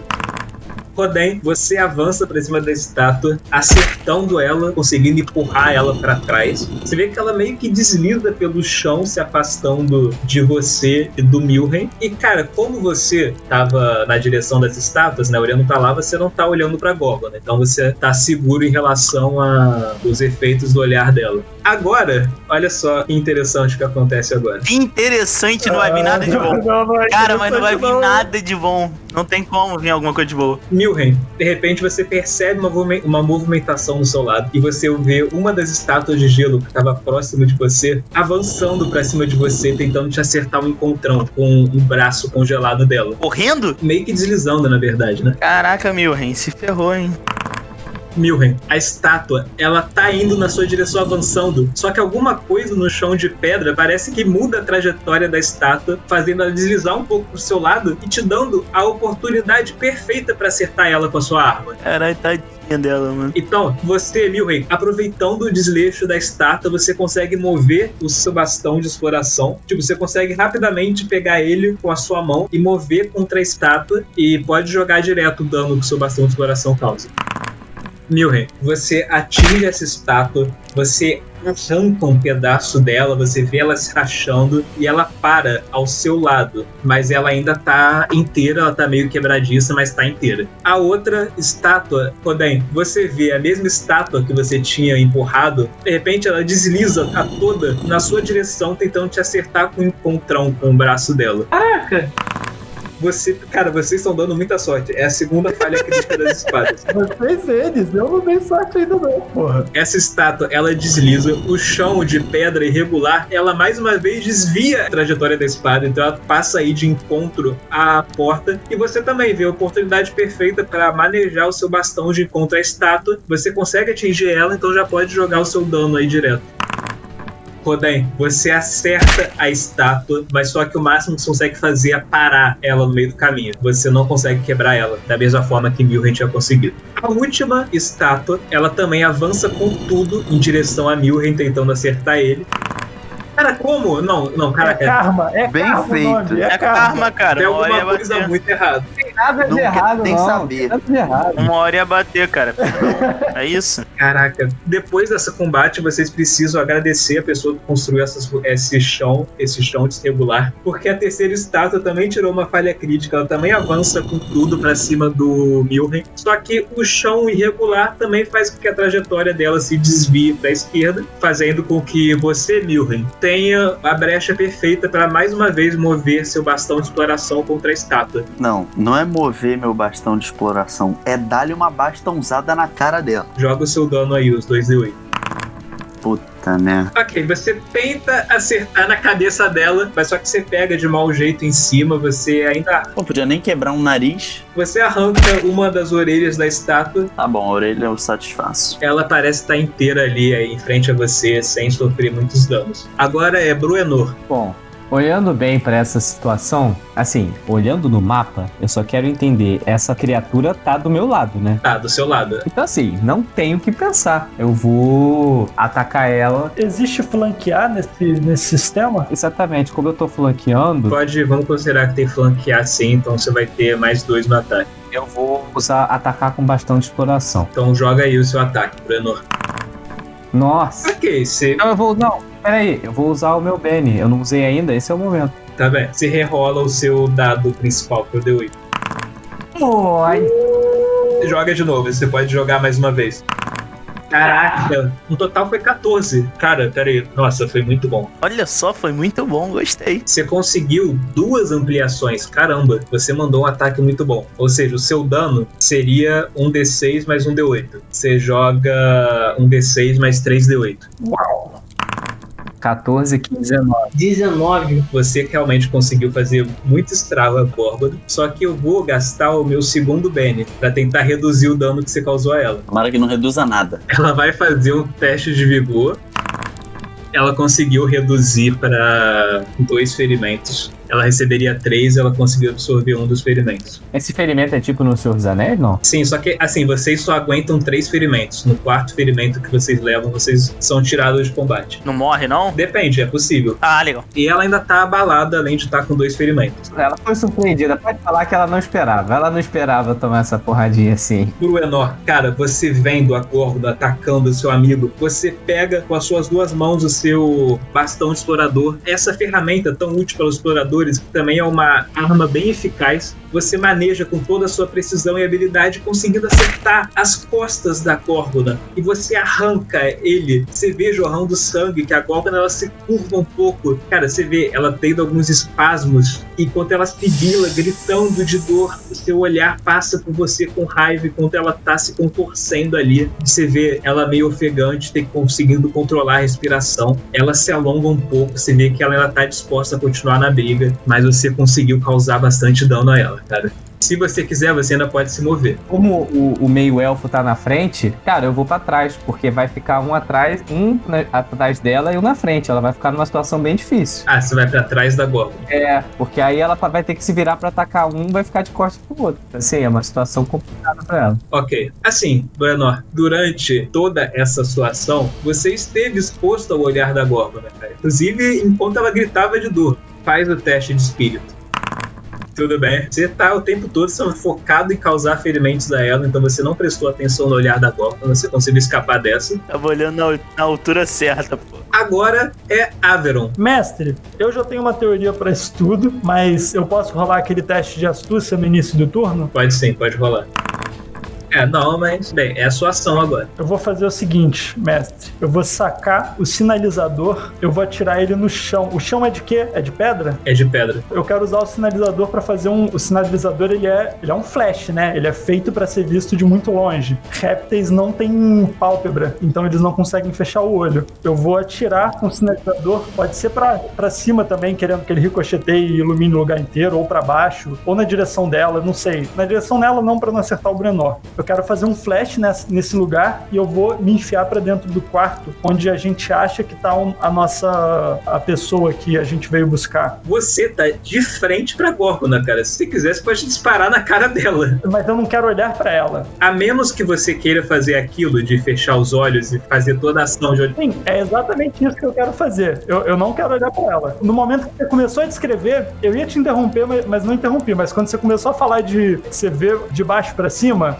escama e não sei o que, parará, eu já ia falar, ó, não preciso de ver mais que isso. Da cintura pra baixo, eu já entendi o, o- o recado. Eu quero não olhar pra ela. Eu posso, não, eu não preciso atingir ela, eu não quero causar dano. Eu quero que o flash faça com que ela fique cega, tenha algum problema com isso, entendeu? Ok, você pode tentar fazer isso. Faz um teste de atirar, só que você vai ter menos 6. Eu tenho que estar com o olho fechado? Se eu não tô olhando pra ela, eu não posso olhar pra cima e mirar certinho? Não, você tem que estar com o olho fechado. Se você quiser jogar com o olho aberto, de boa, mas você no final vai ter tido o risco de ter olhado pra ela em algum momento. Ai, cara, quer saber? Nesse caso, então, vamos fazer o seguinte: eu vou só entrar no quarto e de lá de dentro do quarto eu atiro pra fora, já sem campo de visão pra ela. Pode ser? Tudo bem. Mas você vai estar fazendo tudo isso de olho fechado? Eu vou entrar no quarto de olho fechado. Quando eu estiver no quarto já, eu abro o olho. Tá, tudo bem, é justo. Mas então, nesse caso, eu vou falar pra você fazer o teste antes de atirar. Que você tem chance de ter sido congelado nesse meio do caminho. Você vai ter mais 6 de bônus porque você tava de olho fechado. Entendi. É mais uma questão de pensar se você fechou o olho a tempo, se você fechou rápido o suficiente. A tempo? Aham. Ah, mano, tá de sacanagem. Perdemos um soldado. Não, tá zoando, peraí. Não, olha isso, cara. Eu não posso usar meu Bane, não? Não, porque eu falei na hora do Milren que era isso. Se desse dois uns era crítico total. Caraca, eu não queria nem sair. Como assim? Averon, você tava na sua mente, tava claro o que você ia fazer, cara. Só precisava fechar o olho, correr até o- a sala, até o quarto ali, que você sabia onde era e de lá você dispararia e estaria tudo certo. Mas, cara, aquela visão é, de- é muito tentador você olhar. E por um segundo, você hesitou por um segundo antes de fechar os olhos. E esse um segundo de hesitação foi o que acabou com sua vida. Pois o seu olhar e aquele olhar branco e mortal da Górgona se cruzaram. E vocês todos lá, Milren, Oden, Bruenor, Nikon, vocês veem uma camada de gelo se formar em cima de Averon e percorrendo seu corpo. Você vê, você, Bruenor, que tá de costas pra Górgona, vê o olhar de espanto na cara de Averon, enquanto o gelo cobre todo o seu corpo, sua roupa, seus cabelos. E o gelo parece que vai ficando mais espesso, então, onde antes havia seu companheiro Averon, agora há uma nova estátua de gelo. Caraca, eu tô. Oh boy. Que horror, cara. Caçador de monstros, treinado pra lidar com essa situação, galera. Não tentem isso em casa. Cara, eu tô meio chocado. Assim, eu na hora que eu tô vendo isso tudo, É isso então? Eu morri? É, você morreu. ele mas morreu tipo. Morreu? Morreu do tipo, não tem jeito. Sim, vocês estão vendo uma estátua de gelo. Morreu de morte morrido. Ah, meu irmão, óbvio que. Não, calma aí, pô. Tá, Agora é você, Nikon. cara, é o seguinte, eu sei que dentro desses quartos você tinha falado que tinha, tipo, cobertor de pelo, tá ligado? Sim, Peles, tinha. Isso, então, eu quero pegar um, passar no fogo e tacar em cima do Averon. Tá bem, você vai correr pra dentro do quarto, pegar uma dessas peles, voltar e jogar por cima do corpo do Averon. Isso. Ok, Nikon, agora a pergunta é: você quer fazer tudo isso de olhos fechados ou vai de olho aberto mesmo? Cara, é- é, parando pra pensar, é bem fácil de todo mundo morrer, né? É só todo mundo olhar de um pouquinho torto pro. Não, eu vou, vou, prefiro morrer então, vambora. Vá, vou fazer isso, de olho aberto. De olho aberto, tudo bem. Nikon corre pra dentro de um dos quartos, pega uma coberta de pele que tem lá, depois ele sai correndo de novo, se aproxima de seu antigo companheiro Averon e joga a coberta de peles por cima dele, esperando que o calor da coberta possa trazê-lo de volta. Mas durante todo esse tempo, o olhar da Gorgon é bem tentador, então faz um teste de espírito pra ver se você consegue evitar o olhar dela.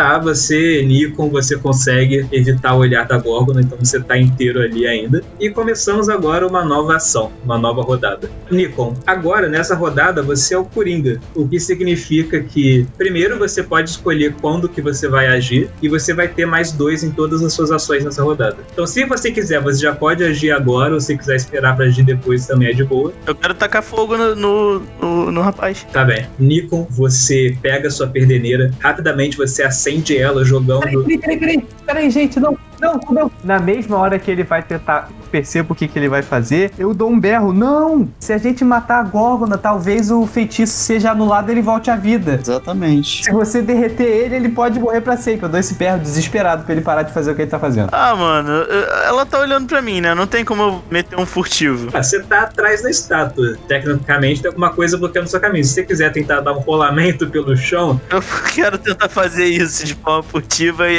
e atacar ela. Posso? Pode. Então é isso que eu vou fazer. Faz pra mim um teste de furtividade, Nico. Opa. Só que assim, eu vou fazer é, resistido contra a percepção dela. Ok, Nikon, você aproveita que você estava bem atrás da estátua, que dificultava um pouco a visão, então você se agacha e sai rolando pelo chão de uma forma bem furtiva. Você tá agachado embaixo da górgona, pronto pra mandar aquele ataque surpresa. É isso que eu vou fazer, pô. É um ataque surpresa. Eu quero, eu quero tentar ir, tipo assim, já na. abrir, um, abrir a barriga, tá ligado? Faz o ataque aí, joga o seu ataque, seu lutar. Ok, Nico, você habilmente, furtivamente move a sua faca pela barriga dela, rasgando parte dela. Você vê ela se debruçando na barriga e segurando o ferimento. Você conseguiu causar mais um ferimento dela, porque como ela ainda estava atordoada, o seu ataque, mesmo que não tenha sido tão alto assim, foi suficiente para abrir esse talho na barriga da Górgona, que está bem mais ferida que antes agora. Doida pra enfiar a mão na gente. Agora é Bruenor. Cara, não tem muito mistério. Ela tá de costas pra mim. Eu tô extremamente revoltado por ela ter transformado em pedra o cara que eu não gostava, mas assim, só eu que não gostava dele. Podia não gostar dele. Então eu vou tentar fazer da mesma forma. Eu vou pegar o a meu ba- bastão de explorador e vou com tudo nela. Tentando pegar no ponto fraco, assim, atacando pelas costas, né? Faz aí o ataque então. Você consegue acertar mais uma vez ela com bastão de explorador. Joga o dano então.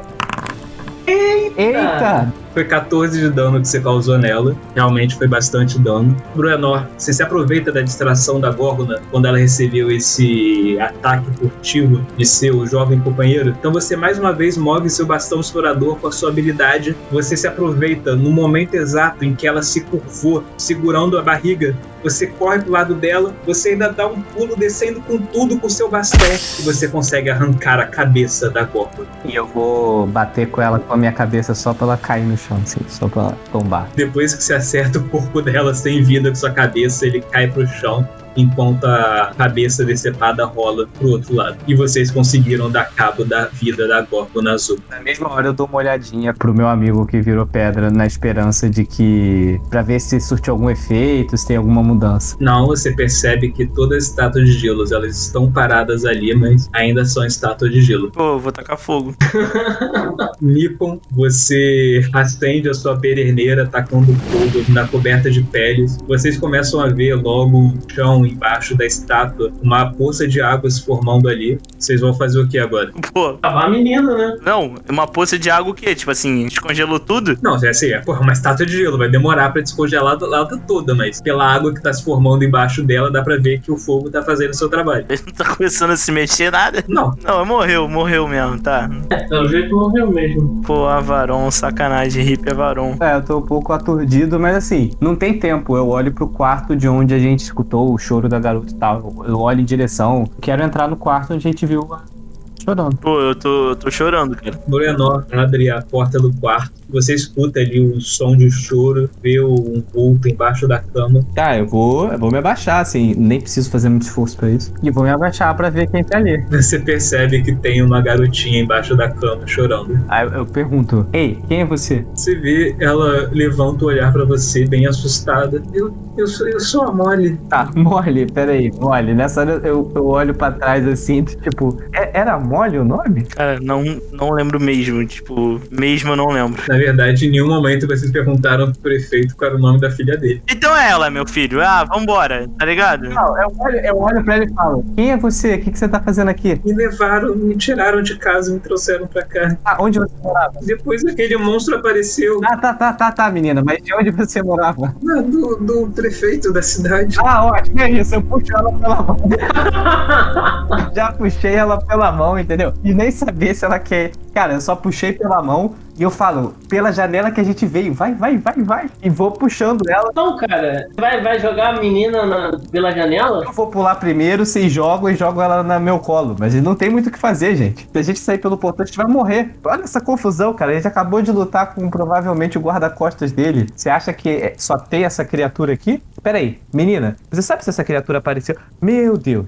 Pera, eu olho pra ela e falo: Peraí, essa criatura apareceu quando você tava sendo pega pelos seus sequestradores? Não, eu estava sendo mantido aqui e de repente essa criatura entrou, não sei, ela deve ter entrado por alguma janela, mas de repente os, as pessoas que me trouxeram, elas começaram a enfrentar elas e foram sendo congeladas pela criatura. Eu corri, me escondi aqui em cima e você vê que ela começa a chorar de novo. Ah, nessa hora eu começo a rir. Eu começo a gargalhar. E eu dou uma aliviada porque eu fico, fico, caraca, esse monstro ele fez o serviço pra gente. Ele limpou a barra, galera. Aí eu olho assim pra janela, lá pra baixo, e falo, pô, mas será que. Mas por que o monstro, o- o- esse lagarto, queria a garota? Ele não queria garota, ele provavelmente só queria. Viu é, o que é uma ruína no meio do deserto, é uma criatura das áreas. Como é que se fala? Dessas áreas aí de neve abertas. E ela quis entrar, viu que tinha movimento e quis se alimentar. E aí azar desse grupo de ladrões que tava aqui na hora errada. Olha, bota azar, hein? Agora, pô, mas que grupo incompetente, hein? Porque, pô, oito caras daquele não conseguiram dar cabo de uma gorda. Que isso, gente? Aí? Eu matei ela quase sozinho. Verdade. Cara, eu acho então que a gente pode ir pelo portão principal, né? Acho que não é melhor arriscar, não. Quem é o mais sorrateiro daqui? Pra ir devagarinho assim, sem fazer barulho. Eu tô em choque, eu tô chorando. Eu não tô conseguindo. Ô, garoto, garoto, olha pra mim. Eu balanço a cabeça. dele. Olha pra mim.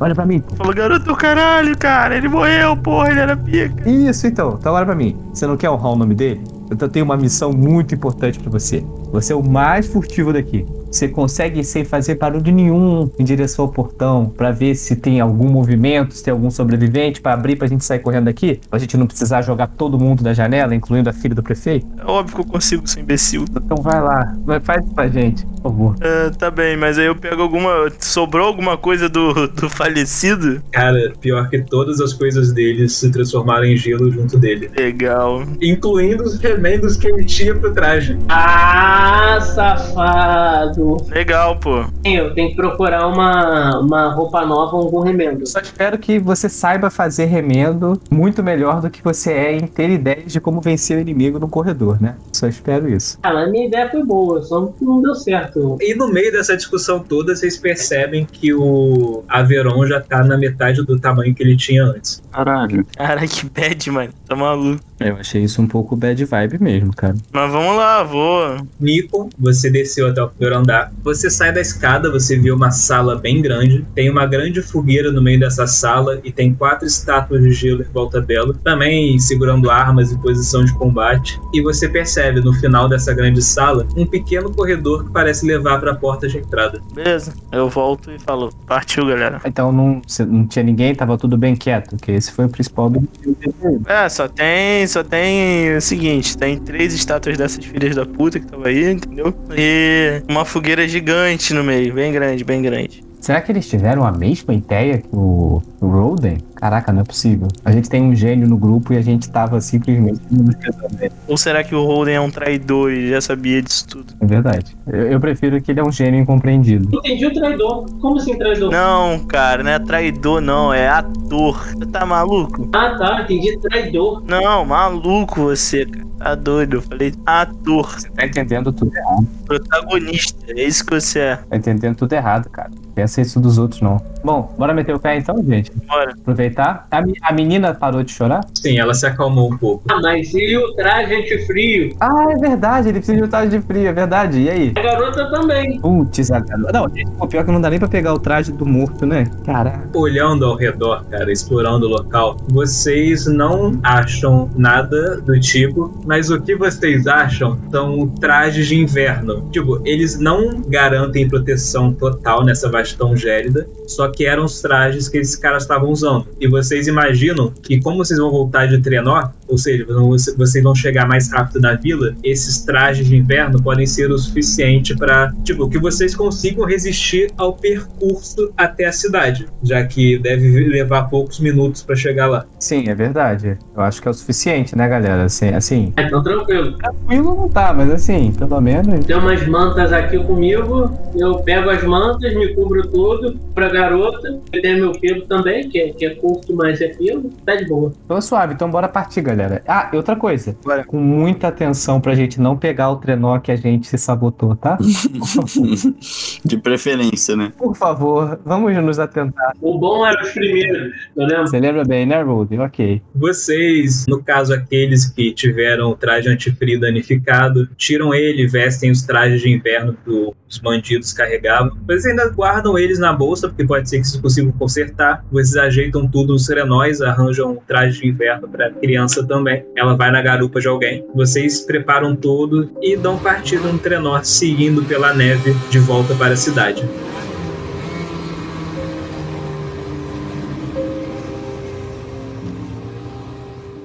Leva menos de uma hora, vocês passaram. Aqueles que estavam sem o traje antifrio chegam na cidade tremendo muito de frio, mas ainda assim inteiros.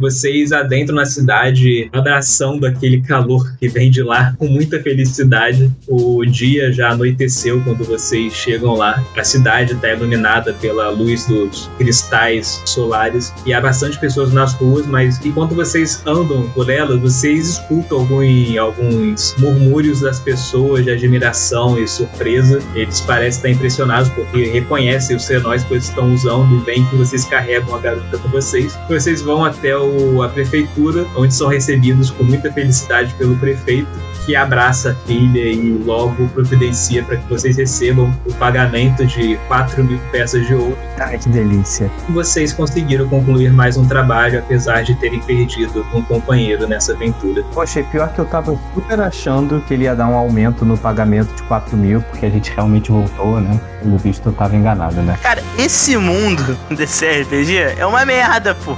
É um dos piores mundos que eu já vi desde que a gente jogou, pô. De, de agoniante jogar essa porra. É larva pra lá, é porra de bicho que deixa a gente congelado e mata, tá ligado? É amigo derretendo na sua frente. Tá bom isso não, hein? Isso é muito do mal, esse mundo. A gente sofre. E assim se encerra um conto de uma terra de inverno eterno.